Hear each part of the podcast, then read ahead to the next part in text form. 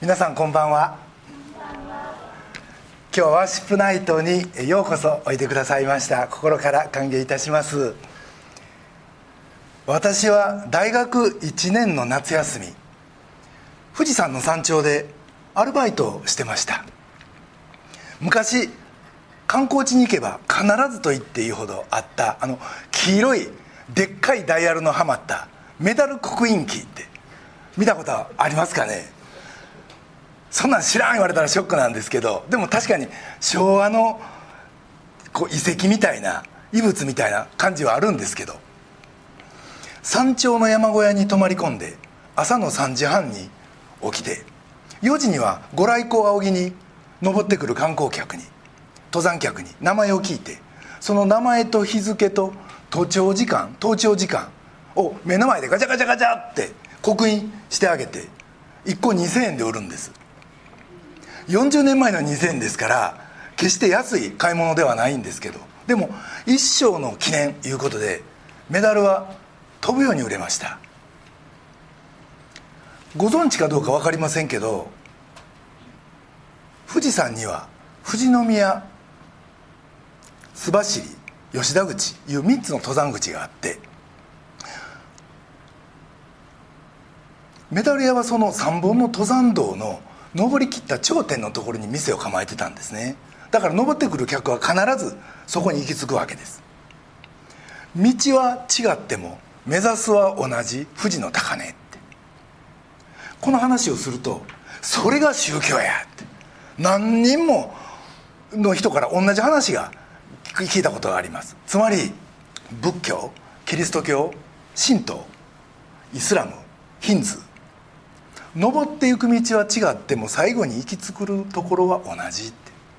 言い換えると信仰はそれぞれ拝む人の心の問題であってまた心が落ち着いて幸せになるなら何を拝んでも一緒っていう考えです。今日のテーマはどんな宗教でも救われますか？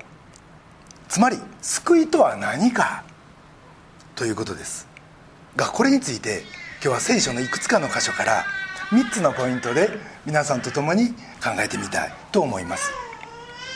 まず救いというものを論じる時に神がいるのかいないのかその存在を信じるかどうかいう分かれ道があります。仏教は一種の無神論ですよね。仏はいても神はいませんから。またヒューマニズムまあ、日本語で言うと人道主義ですけどこれも神は入り込んでこない。つまり無神論です。でもこれも神はいないということを信じるという意味では一種の信仰ということが言えます。そしてこの問題についてバンクーバーの日本人協会の福作牧師という人がこんなことを言ってました。一つはっきりしてるのはもし神がいるならつまり有神論ですよ。その神は人間より優れているということ。ダントツに偉大なはず。小学生がお父さんお母さんの考えを100%理解するのは無理なように。僕らにとっても神のことを100%伺い知るのはもともと不可能で。少なくとも神の方から僕らに対してそれをちゃんと示してくれるというのが正しい神理解の前提となると。なるほどなあと思いました。先ほどの御言葉でも聞いていただいたその一つのところに答えがあるのかもしれません。それは新約聖書のヨハネの14章6節。イエスが「私が道です」と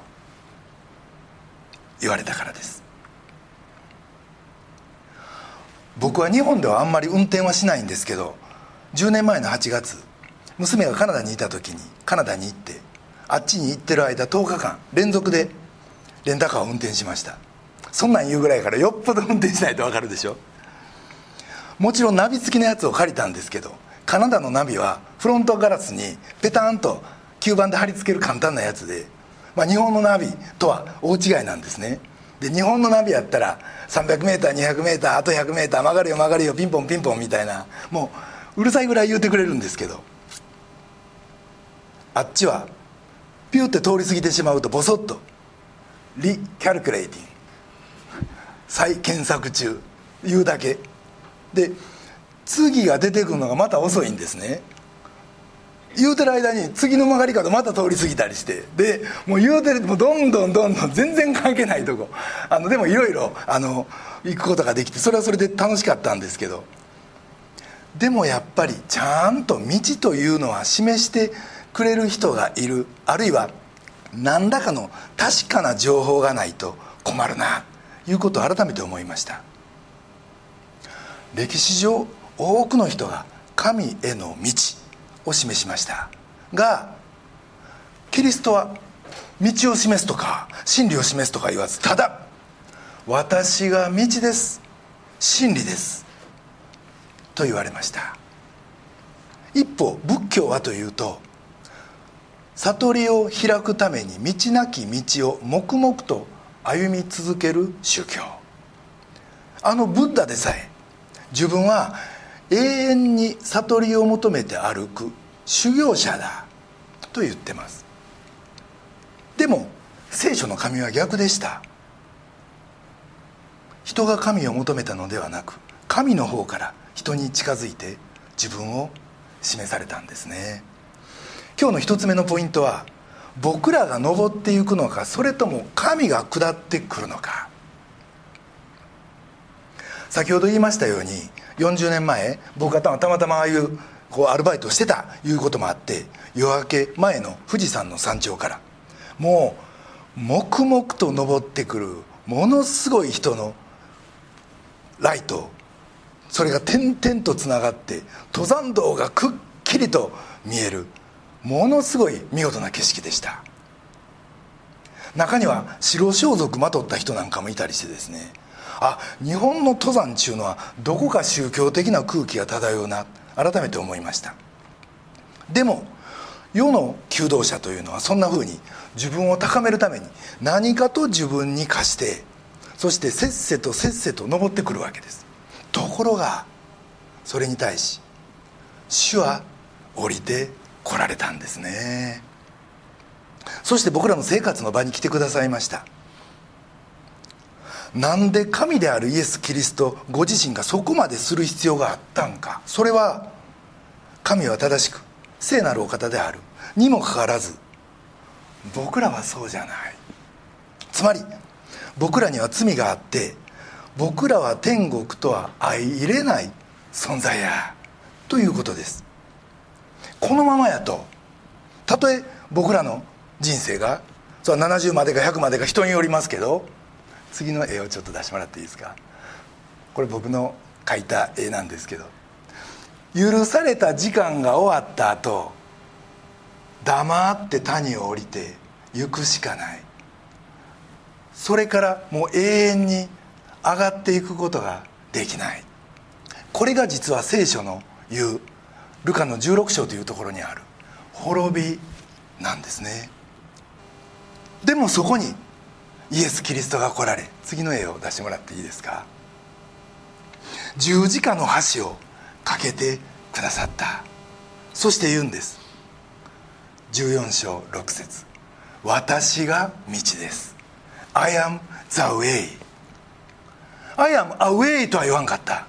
座という定冠詞をつけて唯一の道である。いうことを示されました。私を通ってこの先の道に進みなさい。私を通らなければ誰も父の身元天国に行くことはできませんと。イエスは罪なき神の子でした。が人間の持つ妬みとかプライドとか防衛本能闘争本能敵対心傲慢そういったあらゆる罪の攻撃の的になって十字架にかけられました。それは見てたらいかにも完全な敗北。受け身の死のようでした。が実はそれが神のご計画やったんですね。当時のユダヤ社会においてはもうあえて一番辛い十字架刑にかかり全人類の罪を負われた。つまり僕らの罪のどぶさらいをしてくださったんです。だから僕らが今そのことを認め感謝するなら罪なき者として僕らは天国に迎え入れられる？えそんなええ話うまい話あるの？って思うかもしれませんがあるんです。その条件が自分の罪を認めることそしてイエス様ごめんなさい。僕の身代わりになってくれてありがとう。つまり聖書の言う通りイエス様を自分のために来てくださった救い主と信じ受け入れ罪を悔い改める。もうそれだけもうそれだけで永遠の命をいただいて十字架の橋を渡る唯一の通行許可証をそれだけで得られるということです。次の写真を出してもらっていいですか？これ実は僕が高3の時某国立大学を受けたその時の受験票です。実は大阪の実家50年築50年の実家が実家が取り壊しになるいうことでその記念になるものを探しに行こういうことでこの間家族と一緒に家探しというかもうと壊される前何でもいいから集めようって言ったんです。でその時にこれ見つけて持って帰ってきたんですね。これ見ててうわーってあの時の状況もまざまざと思い起こしました。まさかの一時不合格です。僕の学校受験校でもうで120人ぐらいがおそらく受けたと思うんですけど僕だけですよ一時で落ちた。もう俺こんなアホやったんやと改めて思いました。受験票の説明書きにはこうありました。一次試験合格者には2次の受験番号が送られそれを書き込んだものを持って二次試験に臨むように。会場に入れるのはここに番号が記されてるもののみ。とありました。番号がなかったらいくら高校時代に生徒会長やってようがインターハイで何かで優勝してようがもう関係ないんです。試験会場には入れない。逆に番号さえきっちり入ってたらどんな風景であっても入って試験受けれる。もう明確なシステムです。イエスは言われました。救いの条件はクリアだって。善行を積むことじゃないって。毎週教会に行くことでも献金することでもないって。ただ私を救い主と受け入れ仰ぎ見る。これが条件だって。イザヤの45章21節にはこうあります。私の他に神はいない。正しい神救い主。私を置いて他にはいない。地の果ての全てのものよ。私を仰ぎ見て救われよ。私が神だ。他にはいない。そして使徒の4章12節にはこうあります。この方以外には誰によっても救いはありません。天の下でこの皆の他に私たちが救われるべき名は人間には与えられていないのです。天の下で人間にはこの名以外は与えられてないって。僕らが登っていくのか神が下ってくるのか。イエスは人となってこの救いの道を備えるために僕らのところに降りてきてくださいました。これが一つ目のポイントです。二つ目のポイントそれは死は終わりかそれともそこから始まるんか。聖路加病院でターミナルケアを専門とされ4000人の患者を見とって103歳で天に帰られた。日野原医師のことはご存知の方多いと思います。以前先生が100歳の頃愛する奥さんが瀕死の状態だというテレビのドキュメンタリー番組がありました。日野原さんはそこで言いました。妻の死は想像できない。一人になった後のやるせなさは考えられない奥さんがまた亡くな亡くなられる前の言葉やったんでもう我が身に置き換えて危機迫るもんがありました。夫婦の愛は強ければ強いほどその伴侶の死は激震なんやいうことを改めて知りました。ヘンリー・ナウエンというアメリカの牧師がいますが彼が自分のお母さんを亡くした時そのお母さんの死がお父さんの全てを奪い取ってしまったということを彼はそばで見ててすぐに分かったということでした。お父さんも信仰は持ってます。がその信仰をもってしてもお父さんはその妻の死という大きな悲しみ寂しさを拭い去ることはできんかった。彼はそんなお父さんを見るに見かねて手紙を書きました。お父さんお父さんはここ数年この年になると自分の人生がまるで一幅の絵のように見えてきた。と何度も感慨深く言ってたよね。でもお父さんお母さんが死んだことで僕は気づいたんだけど人の人生って一幅の絵どころか最後は一粒の宝石みたいになってしまうもんなんだね。そして思ったのは特にお父さんの本当の人生は実は最愛のお母さんの死を通してつまりお母さんの残した宝石を手にしてそこから始まるんじゃないかって。まるで弟子たちが愛するイエスの死を通して自分たちの本当の生き方を見つけたように。彼はそんな手紙を送りました。愛するあの人の死が実は自分のためやった。この事実に触れた時に僕らの人生は地殻変動を起こすんです。キリストの死は自分のためやった。これはクリスチャンなら何度も聞かされてきたことです。そして頭では分かってるつもりになってるけどでもどこまでそれが腹に入ってたんか。それが問題やった。けどそれが今愛する人の死で初めて分かったって。ヘンリー・ナウエは言うんですね。そして自分の本当の人生はそこから始まるんだ。最愛の人の死で。そこにはその人がどんな思いで生きまた何を託して死んでいったかがあるからです。僕の姉はついこの間の3月に66歳で亡くなったんですが30年前に新興宗教に入り最後はその幹部をしてました。3年前からがんを患い闘病してましたが最後の1ヶ月でイエス・キリストを信じ天国に帰っていきました。姉は亡くなる直前にベッドで信仰告白をしたわけです。がそれ以来変わりました。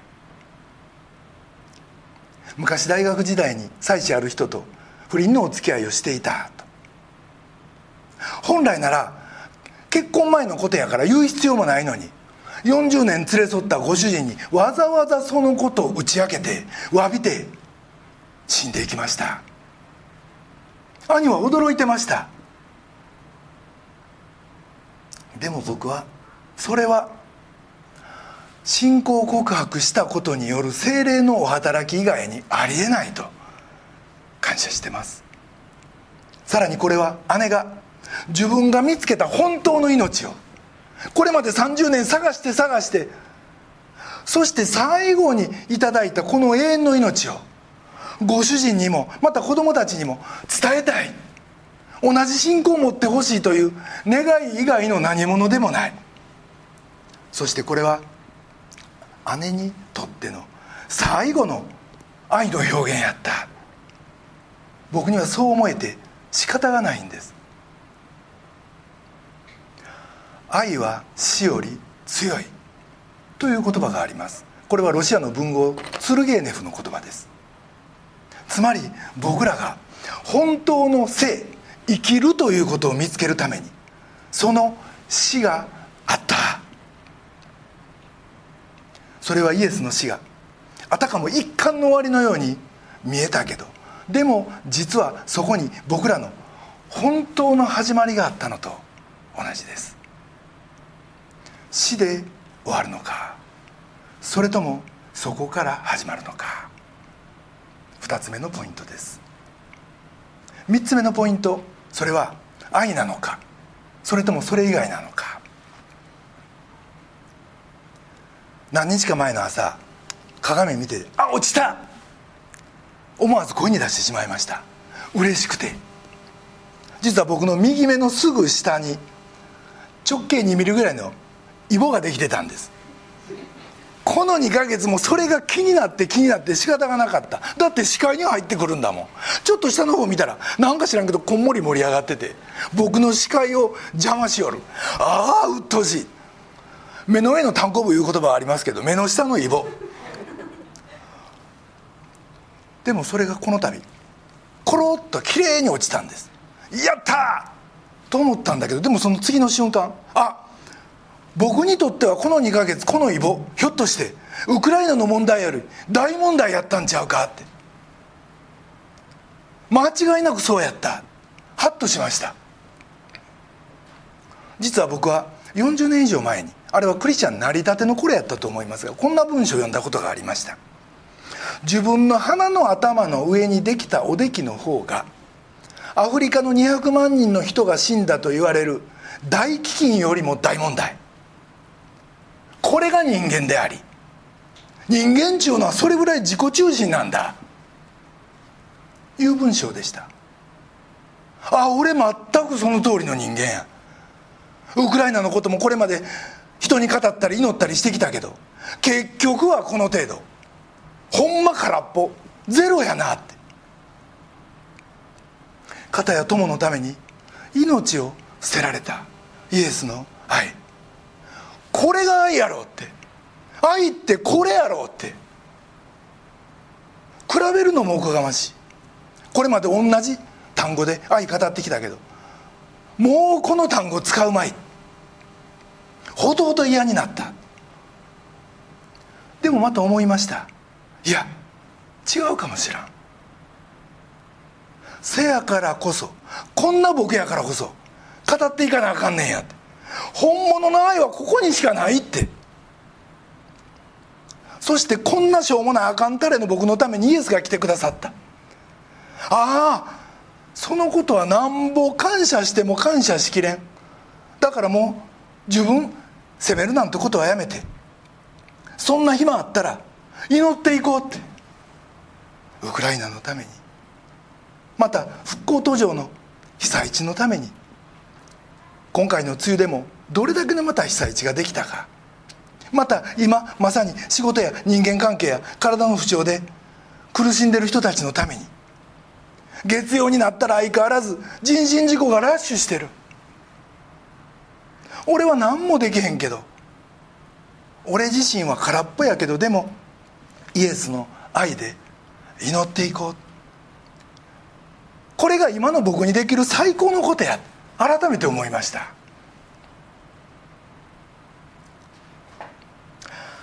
一人の少年のお話をしてこのメッセージを終わりたいと思います。彼はある関西の有名な俳優の息子でした。ところがうちの息子が自殺未遂した。病院に運ばれた。そんな第一報が俳優であるその親から僕の友達のカウンセラーのところに入ってきてすぐに彼の息子の入院した病院にそのカウンセラー夫婦が訪ねていくと「何回でもやったる死ぬまでやったる」目も合わせずその子はベッドでつぶやくんでした。しばらくしてから「死にたいぐらい辛いことがあったんやね」助けになってあげれるかどうか分からんけどでもよかったら何があったんか教えてくれる？するとその子はぽつりぽつり喋り始めました。間違いやったんや。失敗して生まれてきたんや。俺なんかほんまは出てこん方がよかったんや。初めはそれがどういう意味かわからんかったけどでも何回も聞き返してる間に彼が両親のとんでもない会話を聞いてしまった。それが今回の自殺未遂の発端になったということが分かってきました。自分が生まれたことで両親の人生設計が狂ってしもた。それはこれまでも薄々感づいてきたことでもその直接の原因がお母さんがその昔その夜避妊薬を飲み忘れてたことにあった。両親が何かのことで大喧嘩になって話がどんどん昔まで遡って。もともとあの失敗が全ての始まりや。お前のあの不注意が全部全てを狂わせたんや。分かってんのか。お父さんがお母さんのことそう罵った。息子は自分の全存在が否定されたと思った。もともと俺なんか期待されずに生まれてきたんや。おらん方がええんや。単なる迷惑厄介もん。となると俺の人生って何なんや。親さえ俺のこといらんちゅうとる。こんな俺のこと誰が愛してくれる？みんな俺のことなんか。腹の底ではこんなやついらんと思ってる。いや神様がいる。一言そう言うと何言うてるんや。親までいらんと言うてるこの俺のこと。神が愛してくれる。そんなことあるかい。いやその通りなんや。神はあなたのことを愛しておられる。なんでそんなことわかるんや。息子はガバッと起き上がるとそのカウンセラーを睨み返しました。悲しい目で。でもそれは彼が初めてこっちに向けた目線でした。そしてその目には疑いと同時に期待が入り混じってるのがはっきり分かりました。それはね神様がね神様自身がね望まれずに生まれてきた子やったからよ。その子はね親たちもその親たちも悲しませたんよ。親戚中ががっかりした。恥ずかしい。一族の恥やって。どっか行ってくれって。消えてくれって。それはその子が全然予定外でそれも不定の子と呼ばれて生まれてきた子やったから。誰も待ち望んでなんかなかったしその子は大きくなってからも同じで周りの人からやっぱり望まれない人として一生を過ごした。最後に十字架にかかられたでしょ。それもこの人をこの世から蹴り出すためやったんよ。友人がそこまで喋った時奥さんが口を挟みました。でもね本当はねこの子ほど待ち望まれた子はいなかったの。それは神がその子のことを愛しておられたから。だからイエス様はね祝福のもといになられたしみんなに最高の幸せを注ぐことができたんよ。自分も悲しみの中で生まれ悲しみながら生きたでしょ。だから悲しんでる人を慰めることができたんよ。息子の目にはもう怒りはなくなってました。その代わりにそこにはあふれんばかりの涙がありました。僕もみんなのこと幸せにできる。もちろんできるさ。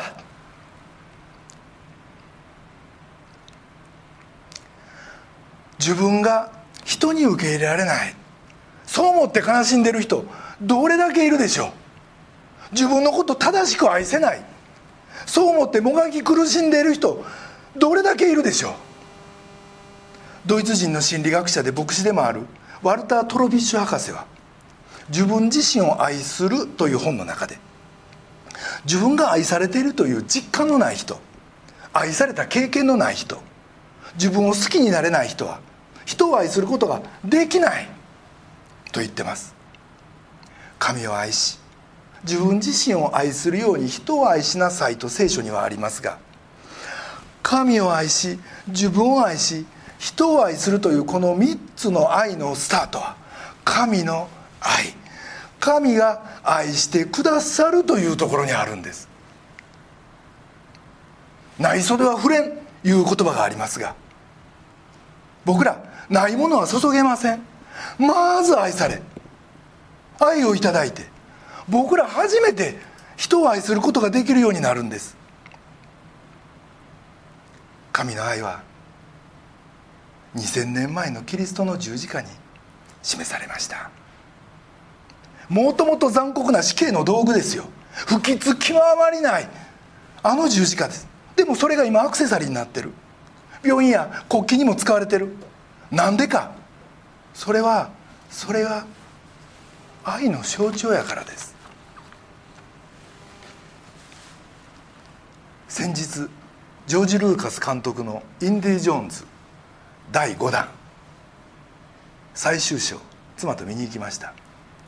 あれはでもすごい娯楽映画やなと思いました。特にレーダースマーチっていうんですが「タンタラッタンタタタンタンタラッタンタタタンタタタタラッタンタタタンタタタタタいいですよね。元気出ますよね。ジョーンズ博士の冒険の中でたとえ何があってもそれこそ車がひっくり返っても生き埋めになってもマムシだらけの洞窟に追い込まれてももうあかんいう時にこの音楽が鳴り響くんです。しつこいぐらいに。これが僕らの人生です。僕らの人生には山あり谷ありどん底ありでもそこで終わらない。なんで？僕ら愛されてるからですよ。それもイエス・キリストに。全能の神に。だから僕らの人生にはどんな危機に直面しても神の圧倒的な勝利が常に鳴り響いてるんです。パーパラパーンパーパパンパーパラッパーンパーパパンパンパン。これが僕らの人生のテーマソングですよ。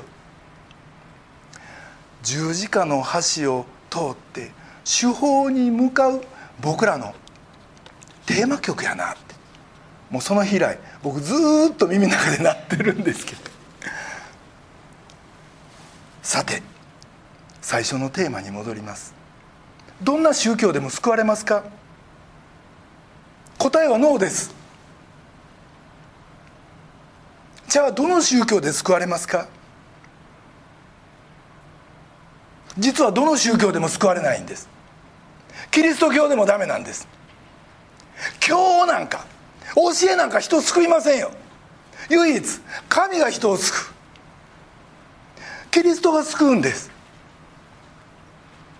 私が道であり真理であり命なのですと言われた。キリストの愛だけが僕らを救うことができるんです。最後に聖書の言葉を2つお読みしたいと思います。使徒の4章12節。この方以外には誰によっても救いはありません。天の下でこの皆の他には私たちが救われるべき名は人間には与えられていないからです。そしてもう一つヨハネの15章13節。人が自分の友のために命を捨てること。これよりも大きな愛は誰も持っていません。それでは一言お祈りいたします。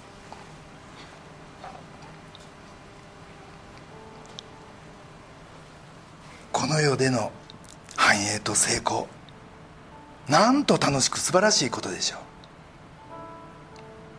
う。でも主よ私たちには救いが必要です。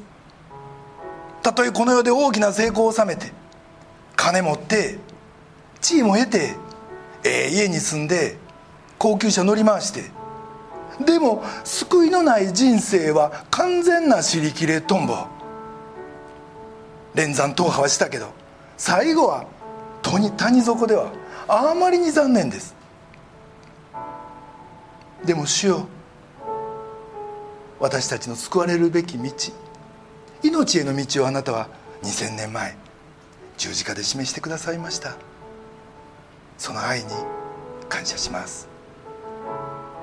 I am the way と言われたあなたを信じあなたの愛をいただきその愛を注ぎ出すものへと変えてください。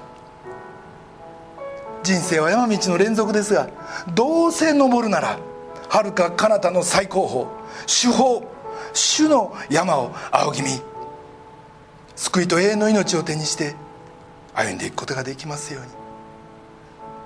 そしてあなたの用意してくださった最高の恵みである。愛と祝福の登山道へと。導いてください。今祈りの姿勢の中で皆さんにお尋ねしたいと思います。今日イエス・キリスト私の救い主として受け入れたい。私も罪許され神の子とされ永遠の命をいただき神と人に仕え愛を流し出すそんな喜び人生をここからスタートしたい。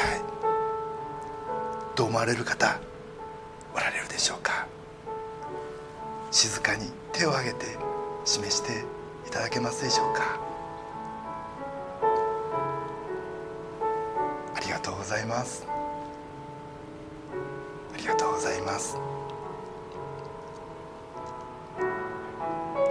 その方のためにお祈りいたします。愛する天のお父様今手を挙げて示してくださった方の信仰の告白をあなたが受け止めてくださり主の祝福に包まれた真新しい人生をあなたご自身が導いてくださいますように心からお願いします。またその思いを持ちつつも手を挙げられなかった方々のこともあなたはご存知です。どうぞその方にもふさわしい時にあなたが信仰を与えてくださりあなたの愛と救いと勝利の鳴り響く栄光の人生へとお導きください。私たちの尊き救い主主イエス・キリストのお名前によってお祈りします。アメン。